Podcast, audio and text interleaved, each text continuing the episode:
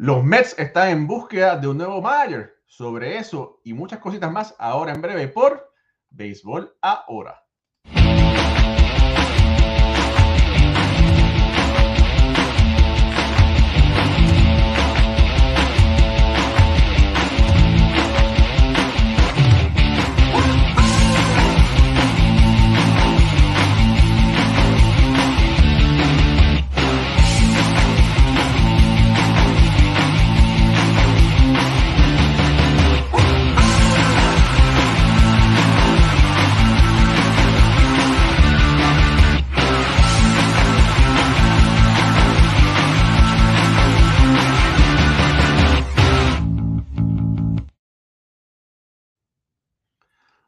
Buenas noches familia del béisbol, bienvenidos a otro programa más de béisbol entre amigos por aquí, por Béisbol Ahora. Mi nombre es Raúl Ramos y me acompaña Jorge Colón Delgado, historiador oficial de la Liga de Béisbol Profesional de Puerto Rico, Roberto Clemente, Pucho Barrios, exjugador del béisbol AA de Puerto Rico y Alfredo Ortiz, analista y también jugó con grandes peloteros, pero en un nivel eh, de categoría menor. Bienvenidos muchachos, hoy vamos a hablar de los Mets los Mets, como todos saben, están en búsqueda de un manager. Son los Mets de Nueva York y los Atléticos de Oakland. Son los, hasta este momento, son los únicos dos equipos que no cuentan con un manager en propiedad. Y en estos momentos, el señor Steve Cohen, que es el señor del dinero en Nueva York, está buscando un dirigente. Hay tres, tres finalistas Ahí está Cohen y Francisco Lindor, porque Francisco Lindor tiene el gran contrato, es la gran superestrella con el dinero, ¿verdad? Hay tres finalistas para esta, este trabajo.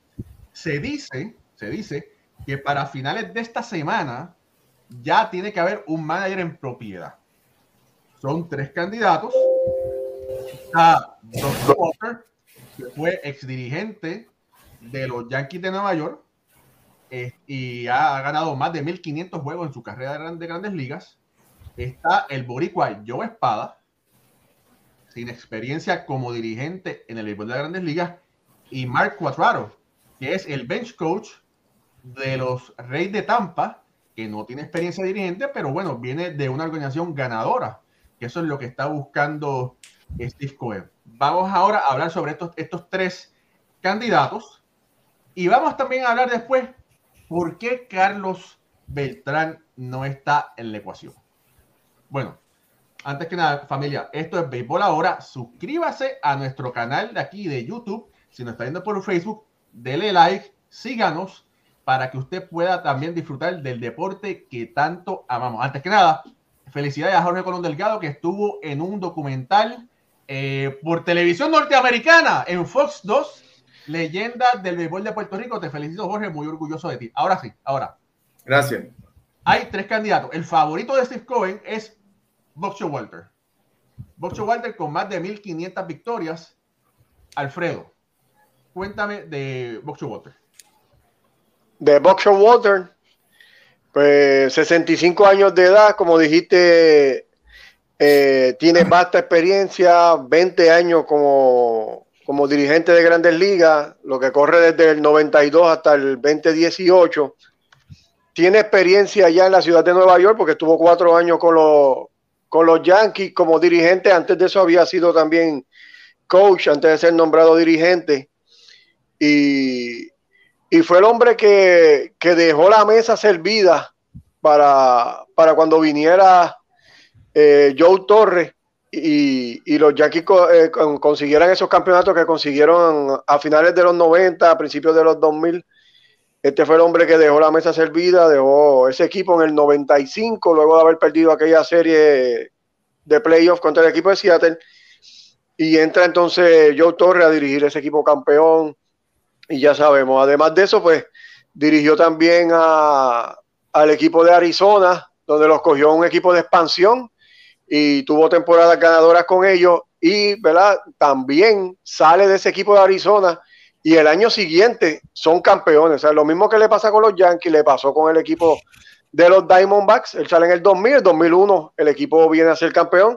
También tuvo temporadas con Texas, donde quedó dirigente del año. ha sido tres veces dirigente de año, perdona. Una de ellas fue con Texas y termina su, su carrera hasta el momento con, con el equipo de los Orioles, donde estuvo hasta el 2018 dirigiendo este equipo. Jorge, en el béisbol moderno, que es el que estamos viviendo en estos momentos, ¿verdad? Eh, no se estaban considerando dirigentes con experiencia, pero Tony La Rosa, Tony La Rosa fue contratado, un Hall of Famer, Dusty Baker fue contratado para enderezar el revolú que había en los Astros de Houston. Dicen que hay un pequeño revolú en, en los Mets de Nueva York y algunas personas piensan que Boxer Walter es la persona indicada porque tiene un muy buen manejo del clubhouse, eh, por el respeto que él le tiene al juego, que es el respeto que él le quiere enseñar a sus jugadores, pero se dice, no se sabe si él está preparado con las analíticas con que el juego se está eh, desempeñando. Pero mira, lleva tres años fuera tres años es menos de lo que tenía, mucho menos de lo que tenía Tony La Russa. Yo creo que lo de las analíticas es, una, es algo que alguien dijo y se ha ido y, y le han dado más importancia de lo que verdad es. O sea, tú si eres buen dirigente, indistintamente analítica o una analítica, tú vas a hacer un buen trabajo como lo hizo Tony La Russa después de 10 años, creo que fue la última vez. Él lleva tres años solamente, está en la, televisión, está constantemente hablando de lo que está pasando en el béisbol. Yo no creo que sea problema hay una, eso si cogen a Walter ya hay un movimiento hacia a reconocer que las personas de edad tienen valía, que no necesariamente tienes que irte todo el tiempo con joven, porque lo que sabe Walter comparado con cualquiera que tú pongas ahí jovencito, va a tener que vivirlo. Eso no se aprende en la escuela. Y esa, esa, esa universidad de la vida, pues mientras más años pasan, más tú aprendes. Así que yo creo que es una gran, un gran, si lo cogen a él, sería tremendo para la organización de los Mets. Le da un, le da, es la, la punta de la lanza y le, da seriedad, profesionalismo a la, a la franquicia. Pucho, anteriormente dijimos que Walter dirigió a los Yankees, ¿verdad? Tiene esa, eh, sabe dirigir en Nueva York, ¿verdad? Tú como como exjugador que eres, ¿te gusta el, el, manager así que sea estricto, pero que conozca el juego y que sea justo con sus jugadores? Es bueno porque te da, te da estructura. Boucher Walter es un tipo que, que, le da estructura a los equipos. Y he tenido, ¿verdad?, personas personas allegadas que han, han estado debajo de la tutela de Bob. Y él le da confianza a sus jugadores. Él se ve así, ¿sabes? Se ve un tipo todo serio, y eso es lo que él presenta. Pero es un tipo que eh, dentro del clubhouse le da la confianza a sus jugadores, los deja jugar ahora. Es por la línea. Que algo que, que, que muchos de estos jóvenes eh, no, no, les gusta que le, le, le, le apliquen cuando le dicen, yo soy el dirigente, aquí las cosas sean como yo dice, como yo diga, ahí es que está el problema y vos es un tipo que, que le hace lo vimos con, con Baltimore, llegó a Baltimore, vimos las temporadas que tuvo. Y para mí es, un dirigente. A mí, me hubiese, mí me gustaba jugar con dirigentes así, porque es, disciplina, es estructura. Y a pesar de, y eso es lo que te lleva, ¿verdad? A, a, esos equipos ganadores. Y lo vimos, mira Arizona, se fue, ya estaba todo montado, ganaron. Lo mismo con, con los Yankees, se fue, estaba todo montado, ganaron. So, esperemos que, ¿verdad? Si coge el trabajo, se le deje a, a Bob. Bueno, fíjate, en este momento, su Walter es el favorito. Es el único de los tres que tiene experiencia, ¿verdad? Cuando tú te sientas, Raúl, y ves, eh, tú, tú ves el resumen de, de, de los tres tipos que ellos tienen de finalista, no sé si lo están haciendo políticamente, pero ahora mismo tú te sientas y tú vas al resumen y no hay ni que decir nombre. Pero los otros candidatos son buenos. Lo que pasa es que uno tiene demasiada experiencia y los otros no tienen ninguna experiencia dirigiendo. Sí, eso es como, eso es como, como, una solicitud de empleo. Tú eres bueno, pero ¿dónde has trabajado? No, no, el primer trabajo mío y usted. Llevo 30 años en tal sitio. No, y entonces, si los me están buscando ganar, ¿sabes? Los menos están construyendo equipo para para, ok, de aquí a dos, tres años, ¿no? Los Mets quieren ganar. Y tú necesitas un buen dirigente. Y está, está chévere lo de Joe Espada, ¿verdad? Puertorriqueño. Y si le dan la oportunidad, se la dan. Pero si tú quieres ganar, tú tienes, tienes que irte con el tipo que sepa. Y no es que los demás no saben, ¿verdad? Pero el tipo lo ha demostrado, tiene el resumen, tiene la experiencia. Y como dice, como dijo Don Jorge, él no ha estado tan fuera del béisbol como la gente piensa. Y más si está trabajando en la, en la televisión, comentando del juego, más analítica tiene que tener. Sí. Bueno, eso, fíjate, eh, está envuelto porque estás, es, comentarista, ¿verdad? Es comentarista para la cadena ESPN. Eh, y cuando él lo trae es para que explique la situación de juego, no necesariamente la analítica, pero, pero estoy de acuerdo contigo, tiene, está, está, está dentro, ¿verdad? Ahora, por el, Raúl, pero por el otro lado, cuando los Yankees lo contratan, lo contratan a él en el 92, tampoco tenía ninguna experiencia como dirigente, ¿verdad? Y, y Stan Brenner le da esa oportunidad. Sí, era, era coach del equipo y había dirigido en las menores, pero en Grandes Ligas era su primera oportunidad como dirigente y, un dueño como Steinbrenner le da el break y el hombre hace un buen trabajo con ese corrección, Yankees. Corrección, no fue Steinbrenner, fue Michael Stick. Eh, Michael, eh, Jim Michael, Jim de Stick Michael, que fue durante ese, ese periodo a Steinbrenner lo habían, suspendido, lo habían suspendido Ok, sí, pero seguía siendo el dueño del equipo. sí, pero, perdón, Jim Michael. Jim Michael era el gerente general y fue el que, el que se le ocurrió, ¿verdad? Decir, bueno, este es un buen, es un buen candidato, vamos a probarlo. Eh, Walter vino después de Stone Merrill, si no me Sí, Merrill. Sí, eso es el 92. Sí, y entonces hay que recordarle a la gente que Walter es reemplazado por Torre, no porque despidan, lo despidan, fue que Steinbrenner en sus peleas decidió despedir a sus coaches y Joe Walter decidió renunciar por eso. Y ahí es que trae a Joe Torres. Mm. Sí, era el, coach de bateo, era. Sí, era, era un buen punto eso. O sea, no, no aguantó eh, piquito a nadie. me, trata, me respeta o me voy. Es, correcto. Ahora, el próximo candidato, ¿verdad? Hay dos candidatos. Está Espada y Cuadraro. Vamos a tocar a a Marco Torraro y para después eh, tocamos espada. Eh, es el, es el bench coach del equipo de, de Tampa. No tiene experiencia dirigiendo en grandes ligas, pero es oriundo de Nueva York. Adelante, Alfredo. Sí, pero como bien lo dice, es de Albany, creo que de Nueva York. Tiene 48 años de edad.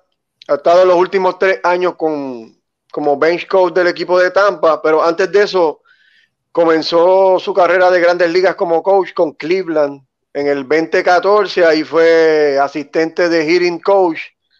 Luego Tampa lo contrata en el 2017 como coach de tercera base y en el 18 cuando se va eh, Charlie Montoyo para el equipo de Toronto, lo hacen a él entonces coach de banca y, eso es lo que está haciendo hasta el momento, coach de banco del equipo de, de Tampa. Es importante decir que de los 26 años que este hombre lleva en el béisbol, 22 ha sido con la organización de Tampa, o sea, que conoce bien este estilo de juego de Tampa, que sabemos que, son un por ciento bien alto de lo de analítica, que es a donde los Mets están buscando llegar.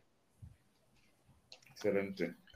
Eh, una, fíjate, eh, este, este coach es de la escuela de Tampa, donde salió eh, Valdelli, salió el, eh, Kevin Cash, que está dirigiendo Tampa, que salió Montoyo, ¿verdad? Y entonces, eh, cualquier organización, sea los Mets o cualquiera, quieren poder, eh, como dicen los americanos, los americanos, pick their brains, ¿verdad? Y buscar a alguien de esta organización que ha sido tan exitosa, ¿verdad? Para atraer a los Mets. Eso sería bueno en el caso de que Billy Epler, que es el GM, decida estar jugando de ventrílogo, ¿verdad? Diciendo qué es lo que tú quieres hacer o perdón, qué es lo que tienes que hacer. Ahora, no sé, no sé si Walter se dejaría guiar al 100% por Billy Epler. A mí me parece que no. A mí tampoco. A mí me parece que no. Pero si ese es el caso, si eso es lo que Billy Epler quiere hacer, esto sería un buen candidato. Porque es analítico y sabermétrico. Yo, no, yo no digo que no es straight, pero va a ser un poquito más complicado porque como volvemos, vamos a, vamos aquí vamos a terminar el mismo punto. Es un tipo con experiencia, él sabe lo que está haciendo. y, y, sabe de la analítica, sabe de, del béisbol de ahora.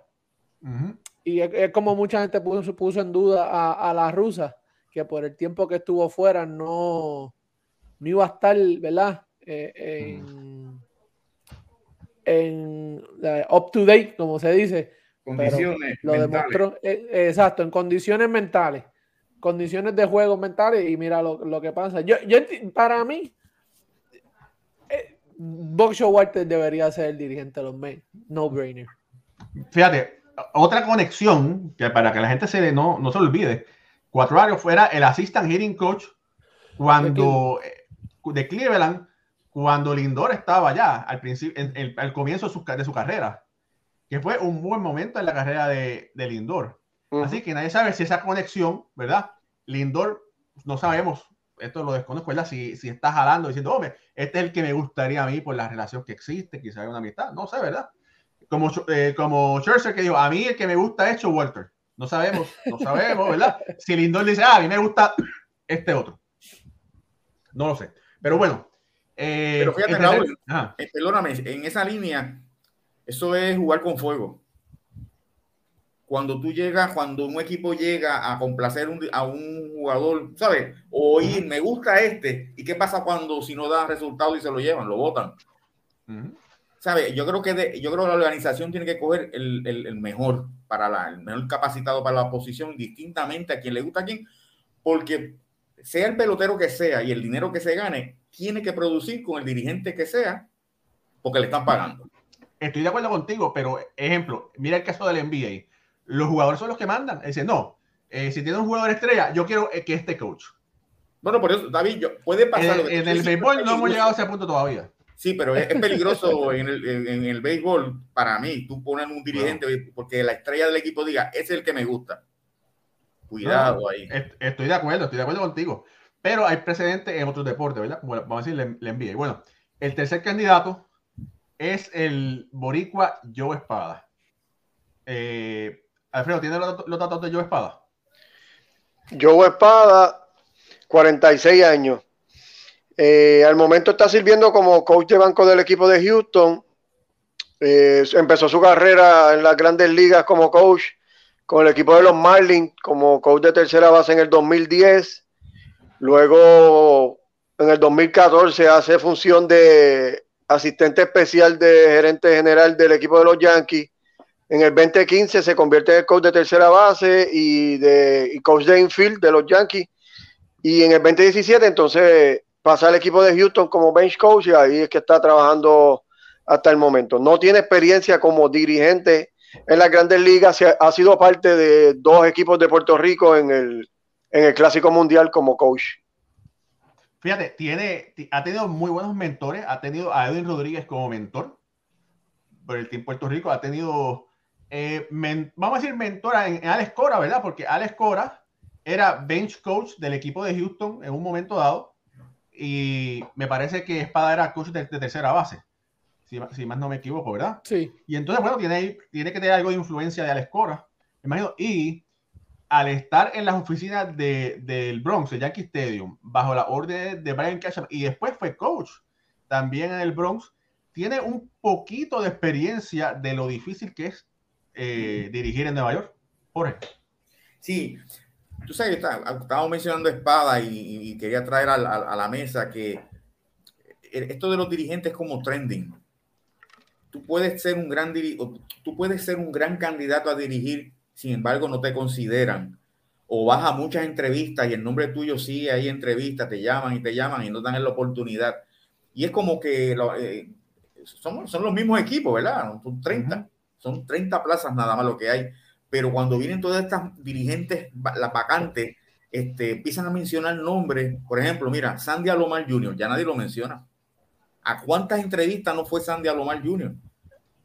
Y en una vez yo creo que leí, leí o lo oí en una entrevista que, que ya estaba, lo, agotaba, ¿sabes? Prepararse para una entrevista, ir aquí, pero no le dan el chance, va acá, no le dan el chance. Un hombre, cuando vamos a hablar de personas con resumen, que están ready, que se salen del papel, ese es uno. y este año nadie lo está mencionando. ¿Y desde cuándo no lo mencionan?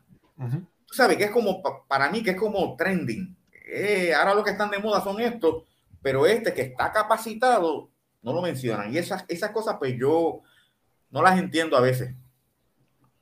Y el que tiren, el nombre que tiren, el, el, el que tiren, como que este equipo necesita un dirigente, ah, este sería bueno, se regó. Vamos a ponerle, es como está, los nombres de los dirigentes están como los bochinches. Sí, sí, sí, sí, tú sabes, y entonces yo, yo sigo la carrera de Sandy Alomar Jr. Y, y, sabes cuántas entrevistas ha tenido él y nunca le han dado una oportunidad. ¿Por qué? Esa es la pregunta, ¿por qué no le han dado la oportunidad? O sea, ¿qué tiene este que está ahora? Eh, cuatraro. ¿Cuánto? Cuatraro. Cuatraro. Cuatraro. ¿Qué tiene Cuatraro que no tiene Sandy Alomar? Vamos. Eh. ¿Y por qué no se menciona Sandy Alomar Jr.? Son preguntas que me Mira, a mí me dijeron, a, mí, perdóname, a mí me dijeron que a Sandy Lomar le ofrecieron una posición y, y, después de unos términos en las negociaciones, él se echó para atrás. Ok. A mí me dijeron eso. Sí, pero hay que ver, Raúl, porque entonces estos son, ahora mismo hay tipos que tú vas al resumen y a lo mejor no tiene, están dirigiendo y no tienen el resumen que tiene a lo mal. Y entonces todo eso yo no, Estoy de, estoy de acuerdo contigo. Y a lo mejor esos son los términos, ¿verdad? Que, que ellos dicen, espérate, yo tengo este, o sea, este es mi resumen, yo tengo esta experiencia, esto es lo que yo quiero, ¿verdad? Si es, si es monetario, ¿por, mira, qué, ¿por qué tú me vas a dar Mira, Pucho, una vez estuvo de moda en trending, como se llama, como le dicen los gobiernos. Cheito Kendo. Sí. Cheito Kendo, eso está, todos los años lo menciona, todos los años. No pasó nada con Cheito Kendo. O sea que es como, qué sé yo, como que se rueda, se rueda el nombre y empieza la gente a repetirlo. Y eso es, ocurre o poco a poco se va desvaneciendo y desapareciendo con, con el sereno. Y ya nadie sabe qué está pasando. Bueno, hoy en día, mira, por, por ahí, mira, Enrique Sastre, saluda a mucha gente que está comentando, dice, ¿cómo es posible darle las riendas a alguien sin experiencia, a un equipo que acaba de invertir mucho dinero y ser la franquicia con la nómica más grande, más grande de la, de la MLB? Tienes que buscar un veterano. Bueno, en estos momentos eh, le han dado riendas. Bueno, cualquier equipo vale muchos millones de dólares, ¿verdad?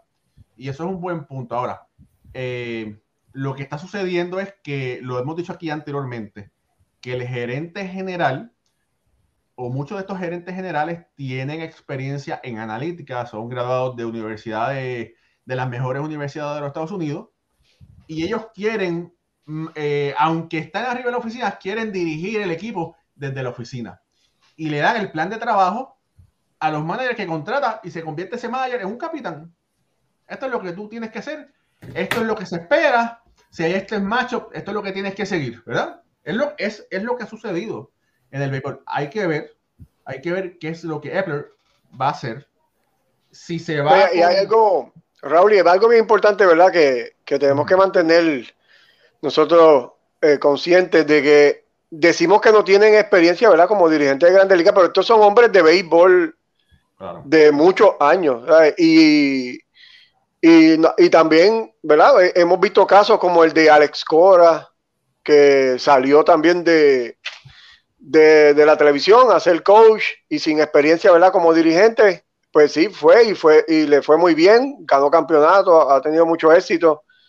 Eh, Dave Robert es otro dirigente que cuando cogió los Dodgers tampoco tenía, no había sido dirigente de un equipo de grandes ligas y muy exitoso.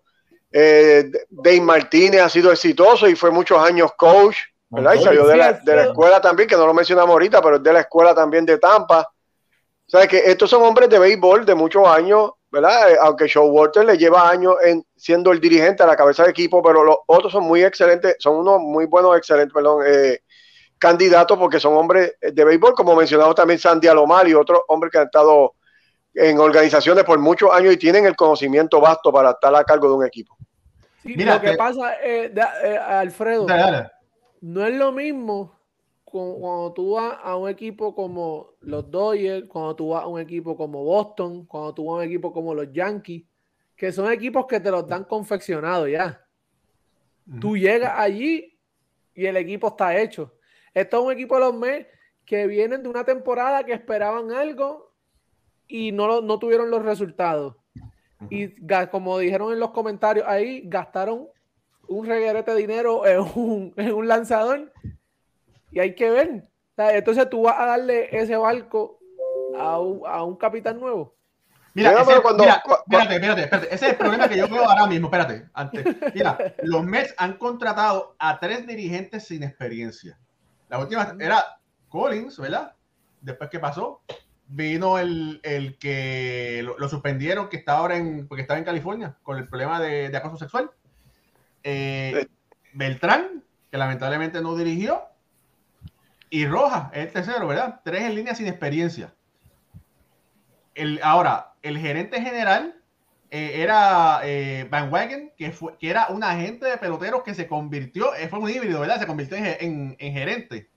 Ahora, ahora viene una persona con experiencia de gerente general, fue asistente del gerente general en Nueva York, en Billy Epper, y dice, bueno, le voy a dar las llaves del, del Rolls Royce este, vamos a decir, ¿verdad? Del Rolls Royce, para que me lo maneje un muchacho que tiene que pudiera ser un gran dirigente o con alguien que yo sé que, vas, que es un gran dirigente. Y el problema, y el problema que yo veo, fíjate, no con espada, no con un Colorado, ¿verdad? Eh, Carlos Beltrán, lamentablemente, por suerte o por no fue considerado. Todo el mundo dice, o muchas personas dicen, que es, un, que, es eh, que Beltrán pudiera estar dirigiendo las grandes ligas, que tiene mucho conocimiento. Fue ayudante del gerente general. Pero hermano, si tú quieres dirigir y tú no tienes experiencia, ponte a dirigir en Puerto Rico. El Joe Espada dirigió aquí el año pasado en Manati. Ajá. Para, debería hacerlo más. ¿Verdad? Para que coja esa, exacto, es como tú dices, Raúl. Joe Espada, él aquí, él estuvo el año pasado dirigiendo a, a Manatí. Yo creo que con unos cuantos añitos más, ¿verdad? Cogiendo experiencia y, y luego pasa de, de bench coach, eh, obtiene la, la, puede, puede llegar a ser, a Sí, y él dirigió a Carolina también aquí en Puerto Rico. También. Sí. Pero eso, eso de los dirigentes, yo los escucho a ustedes y estoy acá pensando y yo creo que es como para la gran mayoría de ellos es one chance in, a life, como dicen, una oportunidad en la vida, en la vida. Entonces, si se, si se pasa de ese punto en que no te llega, se te fue para siempre. Es, como yo lo veo. Sí, como yo lo veo. Mire el ejemplo, mire un ejemplo. Eh, Lloyd McClendon dirigió los Piratas y supuestamente fue muy buen coach, eh, dirigente en las menores. Un tipo que le enseñaba y le, y le dan las llaves de un Nova, ¿verdad? Vamos a decir de un carro, pero que no estaba confeccionado para correr, porque vamos a lo que vamos, tú quieres dirigir, eh, son solamente 30 puestos en el mejor béisbol del mundo, ¿verdad? Tú quieres dirigir lo que sea, aunque sepas que no vas a llegar a ningún lado. Y lamentablemente se cortó las patas. No pudo demostrar, no porque él no tuviese talento como Mayer, pero no tenía el talento en los, de los jugadores. Que pudiese también, que Boucher Walter demostró que es un gran dirigente, pero puede ser que esa estadía con Baltimore le quitó un poco de brillo. Bueno, tuvo dos años buenos. tuvo dos, años. y, tuvo dos años de cuánto. Ah, ahora, ahora, no sé bien cómo es Revolú, pero él no estaba muy contento con Chris Davis y se lo metieron ahí. ¿Eh? Eh, Chris Davis, que es uno de los contratos más horrorosos que hay en la historia del béisbol. Sí. sí. ¿Verdad? Vamos, ¿verdad? Ya, así. no, y si tú miras, y si tú miras el récord de él, él tiene, creo que es como 506 de por ciento de, de victoria, ¿sabes? De, de ganado, que tampoco ha sido un dirigente que tú digas sumamente ganador, ¿verdad? Ha, tenido, ha tenido bastante. él es un Jim Cat, él es un Jim Cat. Exacto. Pues tiene experiencia, tiene la experiencia. No, y los años que estuvo en Baltimore, eh, el equipo de Baltimore solamente fue a, a playoffs en tres ocasiones. Que Mira, no es que...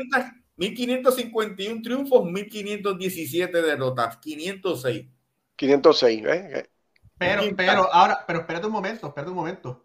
Tuvo al principio en Texas, fue un desastre, ¿verdad? Porque era, era un equipo en reconstrucción, ¿verdad? La primera temporada de los Yankees, un equipo en reconstrucción Arizona es lo mismo, ¿verdad? O sea, que él, la, aquí lo que hay que pensar es que él, es, es, ha sido capaz de sentar las bases para hacer un clubhouse con una mentalidad ganadora. Sí. Lo que pasa es que lamentablemente no ha podido cerrar el, sobre. Cuando ya el equipo está ya ready, pues se va, lo despiden y traen a otro, entonces, ¿por qué no? Él crea una cultura. Exacto. Eh, eh, él, sabe crear la cultura. Pero aquí lo que. Mira, lo quieren los Sí, sí, adelante, Pucho. No, no, no, no, tú, no, que estoy diciendo que eso es lo que quieren los MES, una cultura ganadora, ganar, salir este de todas estas malas cosas. Este es el cuadro que tiene Showalter, va para Nueva York. En Nueva York todo es una dificultad. Porque si fuese Oakland, lo dicen llevaba al parque, desayuna par de donas y se va y lo firma. en, Nueva, York todo es y, y, el café como lo quiere, ¿cómo va? Bueno, pero aquí todo es un, un, todo es ahí. Entonces, ¿qué pasa? Este hombre millonario Cohen va a querer resultados este año. Él no va a querer otro año como el pasado, porque parece que está invirtiendo dinero y él está ansioso de que esa, esa franquicia le dé alegría a los fanáticos, le dé alegría a la ciudad. Entonces, vamos a ver cómo encaja es Box Show Water con esa prisa que hay de que el equipo sea ganador. Esa es la, la, situación que hay, porque estamos hablando de Nueva York y en Nueva York los cuatro sabemos que no hay paciencia. Es ahora, no es ahora. O es ahora o es ahora. El único con paciencia soy yo. Sí, porque pero entonces, pero entonces no. Él llegó a Baltimore, mira, él llegó a mitad de temporada, una cosa así. 2011 él no pasó, él no, él no llegó a playoff y en el 2012 fue que se metió a playoff. Alfredo. No, no, que iba a decir, y le pregunto, ¿verdad? Para que todos entonces analicemos el, si es Box Show Walter es una línea casi, ¿verdad? En la mente de nosotros y lo que dicen. ¿Por qué entonces dos de los tres finalistas son personas que no tienen ninguna experiencia? Entonces no, nos estamos dejando llevar por la experiencia de Show Walter, como que por eso es el hombre que está indicado. Entonces no, no me hace sentido porque si tienes tres finalistas, entonces coges dos que no tienen ninguna experiencia y el candidato que piensas que va a ser es el que tiene más experiencia, entonces no, no me hace sentido entonces que los finalistas sean de esa manera. Para la gerencia sentirse bien de que cogió el mejor sitio. Puede ser también, Alfredo, puede ser también que no hay muchos en el mercado con experiencia. él, es, él, es uno de, los de pocos. Entonces, lo que viene subiendo son dirigentes sin experiencia. Claro. Entonces, vienen toda esa generación de, de dirigentes sin experiencia y está este de momento que aparece, que lo sacan del bus, como salió Dr. Baker, como salió Tony la rusa. Tú sabes, entonces está dando resultados, porque dio resultado con la rusa, dio resultado con Dr. Baker y entonces esto es de moda. Espérate, vamos a buscar un, vamos a, vamos a considerar un individuo de experiencia, a ver cómo él cuadra con lo que la ecuación nuestra pero se pueden ir por los modernos, se pueden ir por los modernos. Yo, yo no te digo, yo, yo te digo que no, que no sea el favorito, sino el, más capacitado, y eso lo sabemos todos. Ahora, favorito, yo no te puedo decir que él tiene, él está por encima de espada. En, porque mira, ahora mismo, eh, Raúl, no entrevistaron a Ozzy Guillén por una plaza. Bueno, claro, pero claro, pero mira, los Mets entrevistaron a Bob Guerin, que Bob Guerin fue exjugador de los Yankees, fue bench coach de Terry Collins, ¿verdad? Este, con los Mets y fue dirigente, fue bench coach también en los Dodgers y fue y dirigió a, Oakland. Oakland. Que, en cinco años eh, tuvo récord de 3.34 y 3.76, una sola eh, temporada victoriosa. Y no fue victoriosa, fue para 500. En el 2010 que jugó para 81-81. Pero Nueva York. y, y, quería un puntito que se quedó atrás ahorita. Cuando, cuando Alex Cora llega a Boston, no fue que le entregaron a un barco ready ahí. Todo. Ese equipo estaba caído totalmente. O sea, Cora lo trae a un nivel superior, pero el 2017 para Boston no fue un año, no fue un año bueno y acababan de perder ¿verdad? su mayor estrella, que era David Ortiz. El equipo no estaba haciendo buen trabajo y Cora hace ese cambio en ese equipo que lo lleva a campeonato. hemos visto a veces que que estos equipos, eh, dirigentes nuevos pueden lograrlo y, llevar a esos equipos a ganar, ¿verdad? si tienen esa mentalidad y, vienen bien preparados. Mira, aquí en Nueva York, debo tener que decir, hay mucha gente que, que dicen, de verdad que a mí no me interesa a quién escoja mientras que dirija bien. Qué interesante, ¿verdad? es fácil. no, porque, o sea, siempre, siempre hay candidatos. Eh, hace dos años, el año pasado decían, no, que si yo Girardi, que yo Girardi debería, debería, lo debería entrevistar y los Mets hicieron así, no les interesó y, y se fue para Filadelfia. Sí, pero ya tampoco ha hecho la diferencia. Bueno. y, y, no tiene un mal equipo. Eh, pero no hay mucho, es como dice Jorge, no hay mucho, no hay, no hay, no, hay mucho por ahí. Eh, ahora mismo Terry Francona, sabemos que pues eh, su, su condición de salud. Pero él vuelve el año, este año que viene, ¿no? Terry. Francona creo que vuelve. No, he escuchado, yo no he escuchado, no he escuchado. Yo sé que está, delicado. Sí. está delicado de salud, pero está con, está con Cleveland. Un, un tipo como ese en los meses eh, aquí tú lo que quieres es cambiar la, la cultura, ¿sabes? Tú quieres cambiar la cultura. Eh, eh, estos tipos mentalmente, mira lo que hicieron el año pasado, y cabuchando a la fanaticada. ¿Sabes? Ya tú sabes que esto es un clojado que no, ¿sabes? Ellos están arrastrando con esta mala suerte, con este, ¿sabes? Son, los mes, los mes son los mes. Ellos están arrastrando con eso. Yo te voy, a decir una, cosa, yo no voy a extrañar a Javier Baez. No, Javier es lujo. Yo no voy a extrañarlo. Y con eso te lo digo todo. No, y, en eh. realidad no es que sea eh, Javier un lujo en los meses. Eso fue un lujo. Ellos lo pudieron traer. ¿Por qué no? Es, es, tremendo jugador. Eh, puede, puede, puede comer, ¿cómo es? cambiarle la, la, la, la, temática a cualquier juego, ¿verdad? Pero yo no lo voy a no lo voy a extrañar. Dice Josué López Pérez, dice, fanático mil por mil de los meses de Nueva York desde chiquitico. Así que Josué, yo creo que es cubano, chiquitico, o puede ser que también venezolano. Vamos a ver. los Mets de Nueva York. los, los Mets de Nueva York este, han tratado tanto desde 1962, que están ellos, sí. Y una franquicia accidentada, bumpy.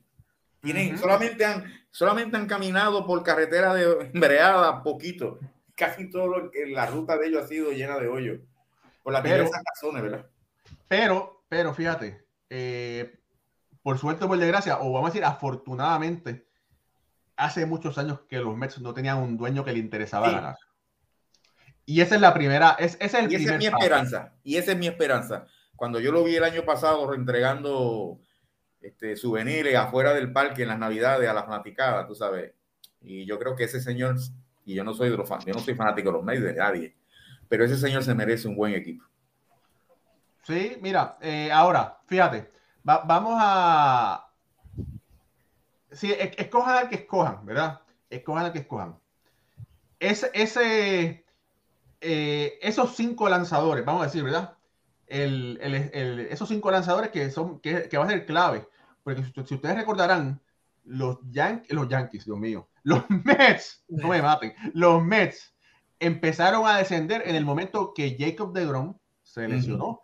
Jacob de, de Grom se lesionó y Paquito Lindor, quiera o no lo quiera, se lesionó. Ahí los Mets se fueron de picada. Pero la pieza fue de Grom, que estaba teniendo una temporada de ensueño. Eh, mira, Rey, espérate. Rey Cruz dice: Rojas duró mucho, era una momia, no, Rey, no estoy de acuerdo contigo. Yo vi a, a, Rojas dirigir y yo sé lo que estaba pasando ahí. Mira la entrevista que le hice a Luis Rojas y te vas a enterar de otras cosas. Ok. Eh, y de Grom, lamentablemente, eh, bueno, de Grom lanzaba, el equipo, o sea, el equipo había perdido anteriormente, lanzaba y cambiaba la temática, los Mets ganaban y empezaban otra vez. Se lesionó de Grom y los Mets se fueron en picada, como decía. Hay que ver ahora si con la entrada de Scherzer, habiendo un Grom que esté bien de salud, ese 1 y 2 posiblemente deben ser el 1 y 2 más letal, letal. de la y, Liga. Y Chelsea debe ser una fuente de inspiración, porque es bien enérgico. Bien enérgico. Y debe de ser un cheerleader tremendo en ese clubhouse. Yo creo que lo va a empujar. Él, va a empujar a de Groma a, tú sabes, como hacen esos tipos elite, así que uno a los otros, ¿sabes? They push the limits yo creo que él va a ser, ¿verdad? Sin salirse, ¿verdad? De Grom tendrá su rutina y eso, pero lo va a ayudar mentalmente, cosas de física, ¿me entiendes? Que ayudan a Searcher a no, a, prevenir lesiones, pues, o sea, incluirlo en su rutina. Eh, yo creo que esa firma para de porque es como dice Raúl tú tienes tu caballo, porque de Grom e, e, ese es tu caballo, como decimos nosotros acá. Se lesiona. Entonces tiene a Sindegar lastimado también un reguero de años. Sin que no tiró, sin, jugar. Eh, eh, después se lastima con Forto, el otro se va, eh, entonces firma, trae a, extiende a Paquito, se lastima también.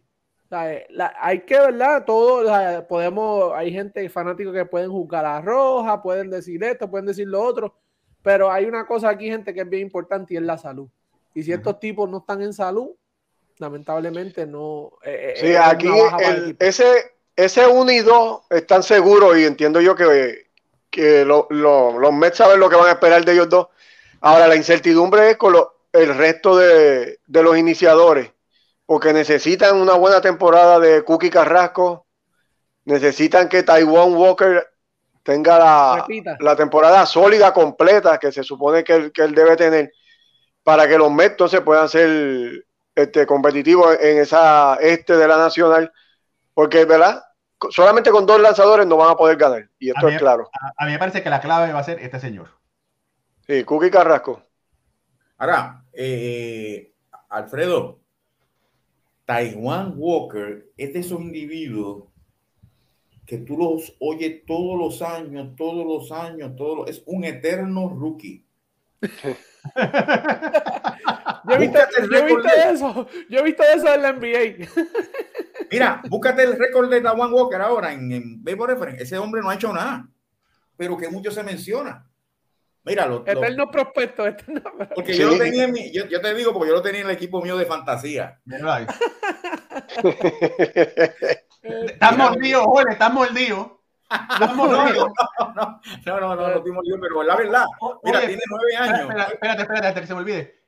¿Por qué no hacemos un fantasy durante la temporada? ¿Hacemos un fantasy con la gente de aquí de por ahora? Claro. Vamos a hacerlo. Ah, bueno, pues vamos a ver, a ver si, si ustedes quieren, nos escriban si quieren hacer y hacemos un fantasy, jugamos, nos entretenemos. Ok, ahora sí. Dale, Jorge. Este, pues ese muchacho Taiwán lo que tiene nueve años en las grandes ligas, 42 y 45, y el mejor año de él fue 11 y 8 en el 2015 con Seattle.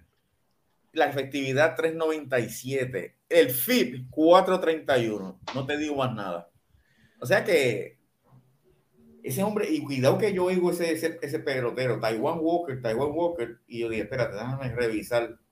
Y efectivamente, bueno, supuesta, bueno, él tuvo en el 2020 tuvo una temporada buena, vamos a decir, porque tiró, ganó dos, perdió uno en seis, en seis. Eh, sí, pues es la pandemia.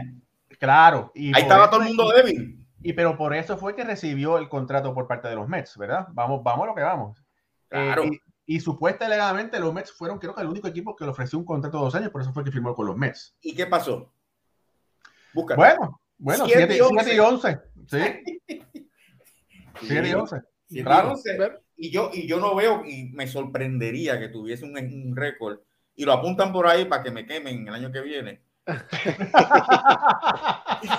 que, llegue a que tenga una marca de 500 al menos con los Mets. Ah, ah, espérate. Otoniel, este es ese Otoniel, ese Otito o es nuestro amigo Otoniel Vélez. Escríbanlo por ahí, por favor. Porque yo estudié con Otito en, en la escuela. Yo creo que ese es Otito. Ese otro, bueno, no sé, los dos son buenos. Eh, y Jole, tú que mencionas eso, eso últimamente, eso está pasando mucho con los lanzadores. Y yo entiendo que, ¿verdad? Los lanzadores hemos visto como muchos de ellos, luego de los 30 años, maduran, o sea, se convierten en otros tipos, aprenden a lanzar, a, a espotear la bola, a localizar, ¿sabes? Pero hay muchos de estos tipos que, y lo hemos visto hasta coger contratos por un año bueno. No, Hace varios años atrás lo vimos con Jay Arrieta. Sí, claro. El tipo, olvídate, se quedó con la liga dos años. Y con todo eso venía de años que en Baltimore, con unos desastres de años. Tuvo dos años buenos, cogió un super, un super contrato y ahora está hasta San Diego lo dejó libre. Sí, no, y lo vimos este año con Robbie Ray. Robbie Ray, Gaussman. Basándonos en esos parámetros que tú acabas de decir, a lo mejor Taiwan Walker ahora es que va a entrar, ahora es que va a florecer como lanzador. Sí, porque tiene 29 añitos. Oye, y, y, vas a aprender de dos caballos. Vas a hablar con Chelsea y por qué le tiraste esto. Y de Grom dice: No, mira, coge, la, coge el lanzamiento así. Tremenda escuela. Mira, espérate, mírate. Otodiel dijo: Otito, hermano, ¿tú te recuerdas cuando jugamos en Sagrado Corazón pelota? Con la pelota de goma y le dábamos a la bola. A... Es que esto hace 30 años, hermano. Y, uno se lo recuerda, ¿verdad? que cuando uno le daba la pelota de goma y daba en la pared que tenía el Sagrado Corazón ahí en Ponce, esos, esos recuerdos son hermosos. Ya lamentablemente eso ya no pasa. Bueno, es que vivir, ¿cómo es? recordar es vivir. Mira, mira, eh, Jaime, llegó por ahí. Jaime, el sábado voy para allá, Jaime. Saludos a Jaime que está conectado. Ya yo estaba extrañando. Mira. Mira, mira, eh, ponlo, ponlo. Mira, ponlo. Pon, el mensaje, Jaime. Dice, desde el Espérate, desde Solá Morales, en el regreso de Villegüita el sábado 18 contra los güeyes de Don Jorge. Walter será selección del dueño. Saludos a los cuatro. mira, le dicen los güeyes, le dicen las cocolías. Jaime, Saludos, Jaime, que disfrute, eh, que disfrute el, el, domingo, el sábado. Eh, va, la preparación, la, la reinauguración del Solar Morales va a estar espectacular y vas a disfrutarlo. Sí, sí, así mismo es. oye, Jaime, Jaime, y saludanos a tu, a tu, hijo también, que hace tiempo que no lo, no lo vemos conectado. Mira, ahora, fíjate, eh, Conforto se fue, aparentemente no va a regresar, estaba pidiendo demasiado dinero, le dijo que no le afecta a la oferta eh, calificatoria que le dicen, los Mets contrataron a Caja, que es el, el, cubano-americano. Pero si ustedes no se recuerdan, Robinson Cano va a regresar. ¿Qué va a hacer con Robinson Cano? Dicen que si segunda base, pero bueno, que si Jeff McNeil está en segunda base. A mí no me encanta McNeil. Por ahí estaba gente criticando a McNeil. Pueden poner también a McNeil en el left field. Eh, pero cuando Robinson estaba jugando en Dominicana, los Mets le dijeron, juega un poquito tercera para que te, ¿cómo es? Para que cojas un poco de bolas ahí, ¿verdad? Porque hay un problema también en tercera base. Ahora, sabemos que Robinson es un, es un gran bateador. No sabemos qué, qué, forma va a venir. Y también, como dice Noel de Gracia Nieves, bueno, él dice que ese será el DH universal. Bueno, si, si hay que ver, hay que, hay, no, pero antes de todo eso, hay que ver en qué queda la novela. Tenemos que ver en qué queda la novela del sí, hay que, y hay que ver cuál es el plan con Escobar. Si Escobar entonces va a ser la tercera base regular o. Porque es versátil, es un jugador versátil que te puede jugar varias posiciones. y, y, hay que ver lo que los Mets tienen preparado para él. yo, estoy, seguro que no va a jugar shortstop. No, exacto, no, ahí no hay break. Ni primera base. Ni primera base tampoco. Lo que, lo que tiene su contra ya Cano son 39 años, ya sabes. Claro. Eso no 39 años. Una pena. A mí cada vez que yo hablo de Robinson Cano, este, me da algo porque si había pelotero que yo decía, caramba, que ese, hombre es un seguro Hall of Famer por, la, por los atributos que tenía. Ya tiene 39 años, el, el DH universal le, le, va a ayudar.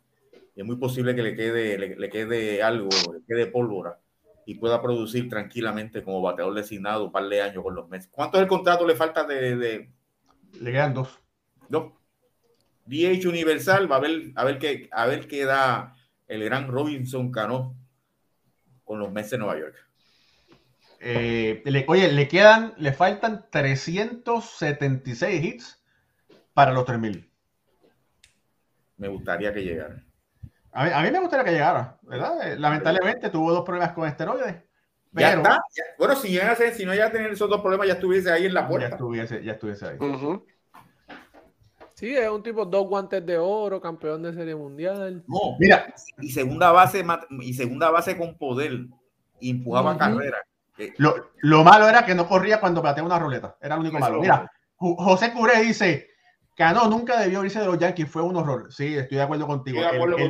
el, dinero se, se, come, se la envió por el dinero y se fue a chavar a, a Seattle. Hoy sería una de las mejores segundas bases en la historia de los Yankees.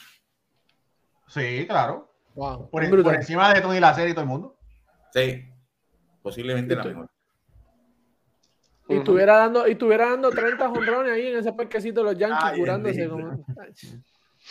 Pero bueno, ya, ya llorar para maternidad, ya está.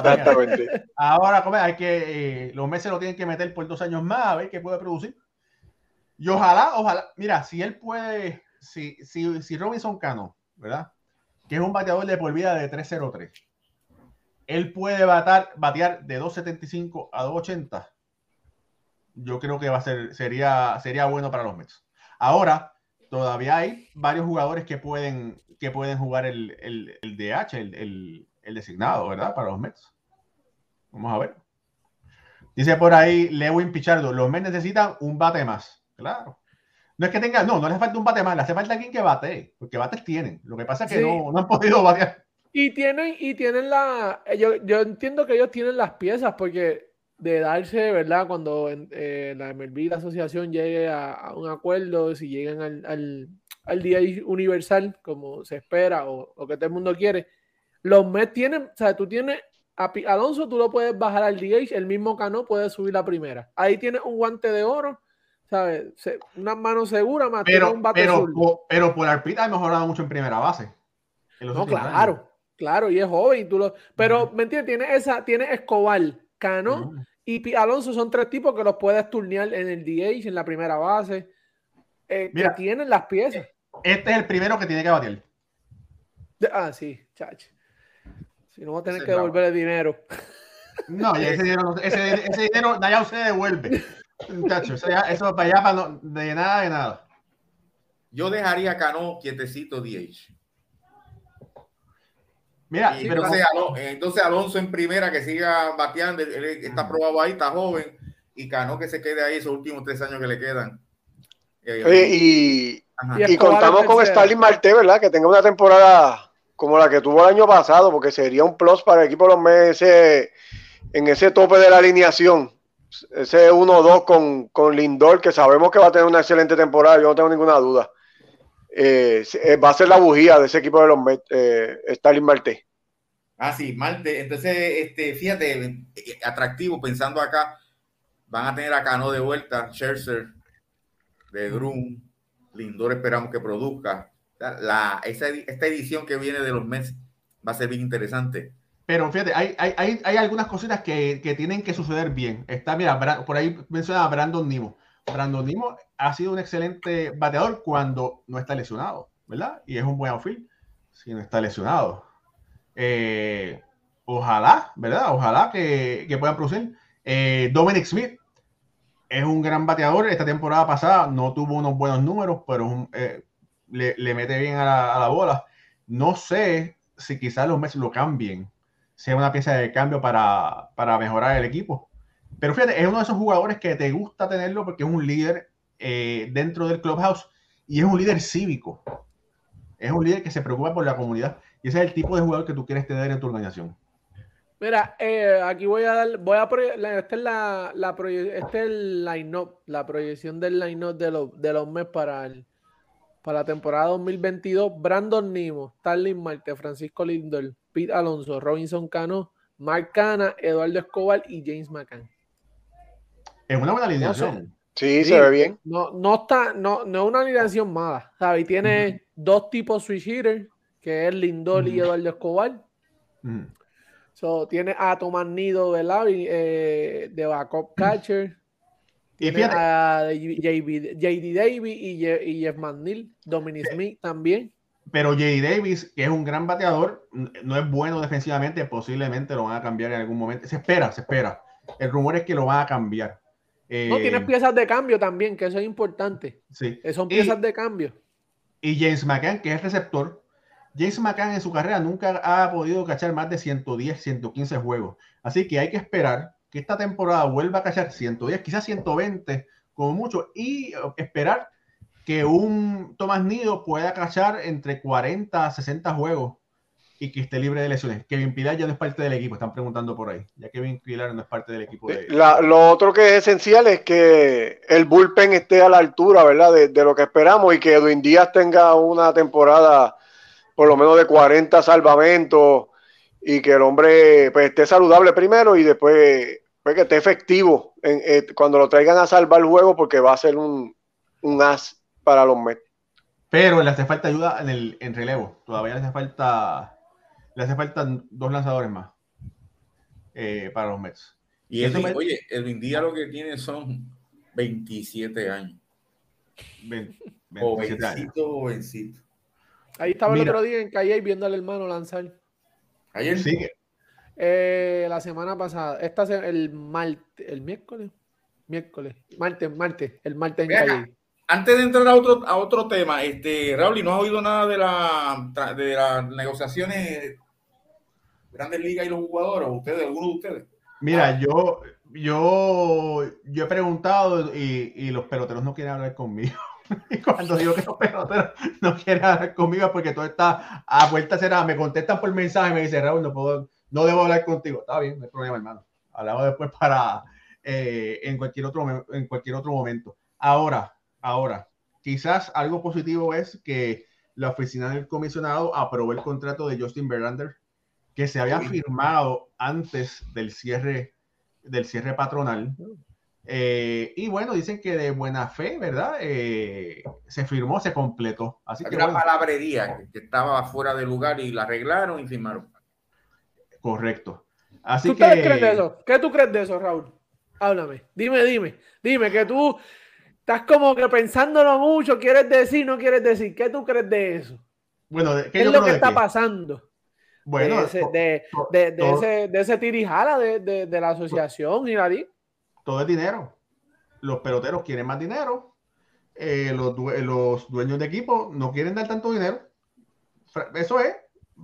Entonces, eh, lamentablemente, lamentablemente los peloteros que se afectan son los peloteros que no son estrellas, ¿verdad? Y es lo que hemos estado viendo últimamente. Peloteros que pudieran estar jugando, quizás como ejemplo, un Iván de Jesús Jr., eh, un Neil Walker, son peloteros jóvenes eh, que pues lamentablemente no consiguen trabajo porque los equipos quieren buscar opciones más económicas, ¿verdad?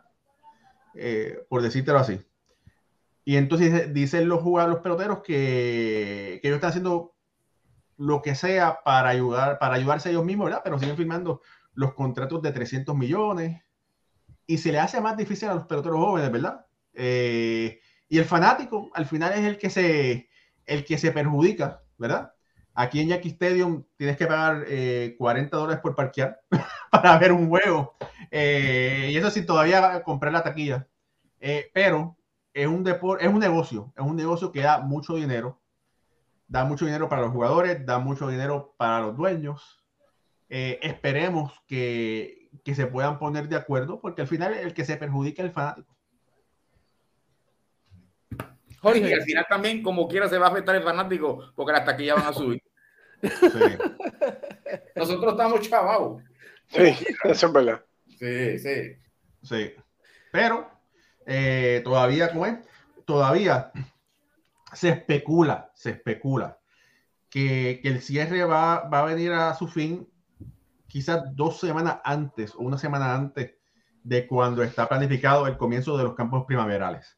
Si ese es el caso, la avalancha de firmas que va a suceder va a ser increíble. Pero van a eh, ser baratas. No, no, no creo que, que sean baratas. Es que todo el mundo va a buscar un, un, hueco para poder firmar. Ya hemos visto jugadores, vimos a un Yaciel Puy firmando en Corea por un millón de dólares, ¿verdad? No se quiere, no, no se quiere tomar el riesgo de quedar sin trabajo.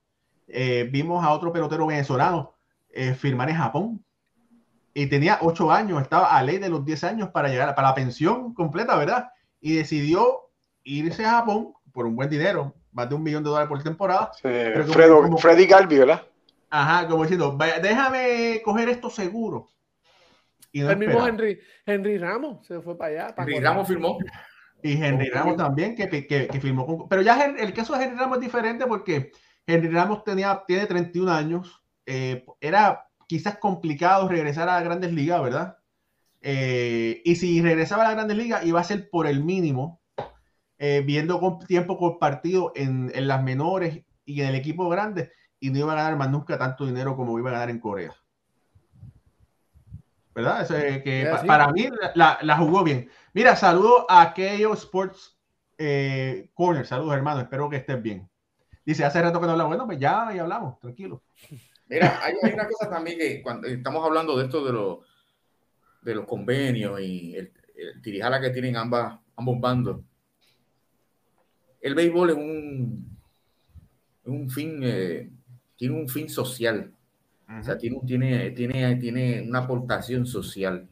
Y yo creo que en, cuando estamos hablando ahora de, de, si tú vas a ganar más dinero, tú vas a ganar menos, una, una, una temporada, o sea, el 2021, por los tiempos que estamos viviendo pandémicos, sin béisbol, eso lo que hace es todavía hacer más difícil la vida de, muchas personas. Pasó en la pandemia al principio, que nos hacía falta de béisbol, a todo el mundo le hacía falta de béisbol. Y, me, estoy recordándome de cuando los, japoneses atacaron Pearl Harbor, que en la, Grandes Ligas le digo al presidente Rubén, suspendemos la temporada. Y el presidente Rubén dijo que no, al pueblo americano le hace falta diversión. Celebren la temporada en una Segunda Guerra Mundial. O sea que aquello fue una Segunda Guerra Mundial, aquí estamos hablando de la pandemia, son cosas mundiales y yo creo que también esta gente tiene que pensar un poco en la sociedad.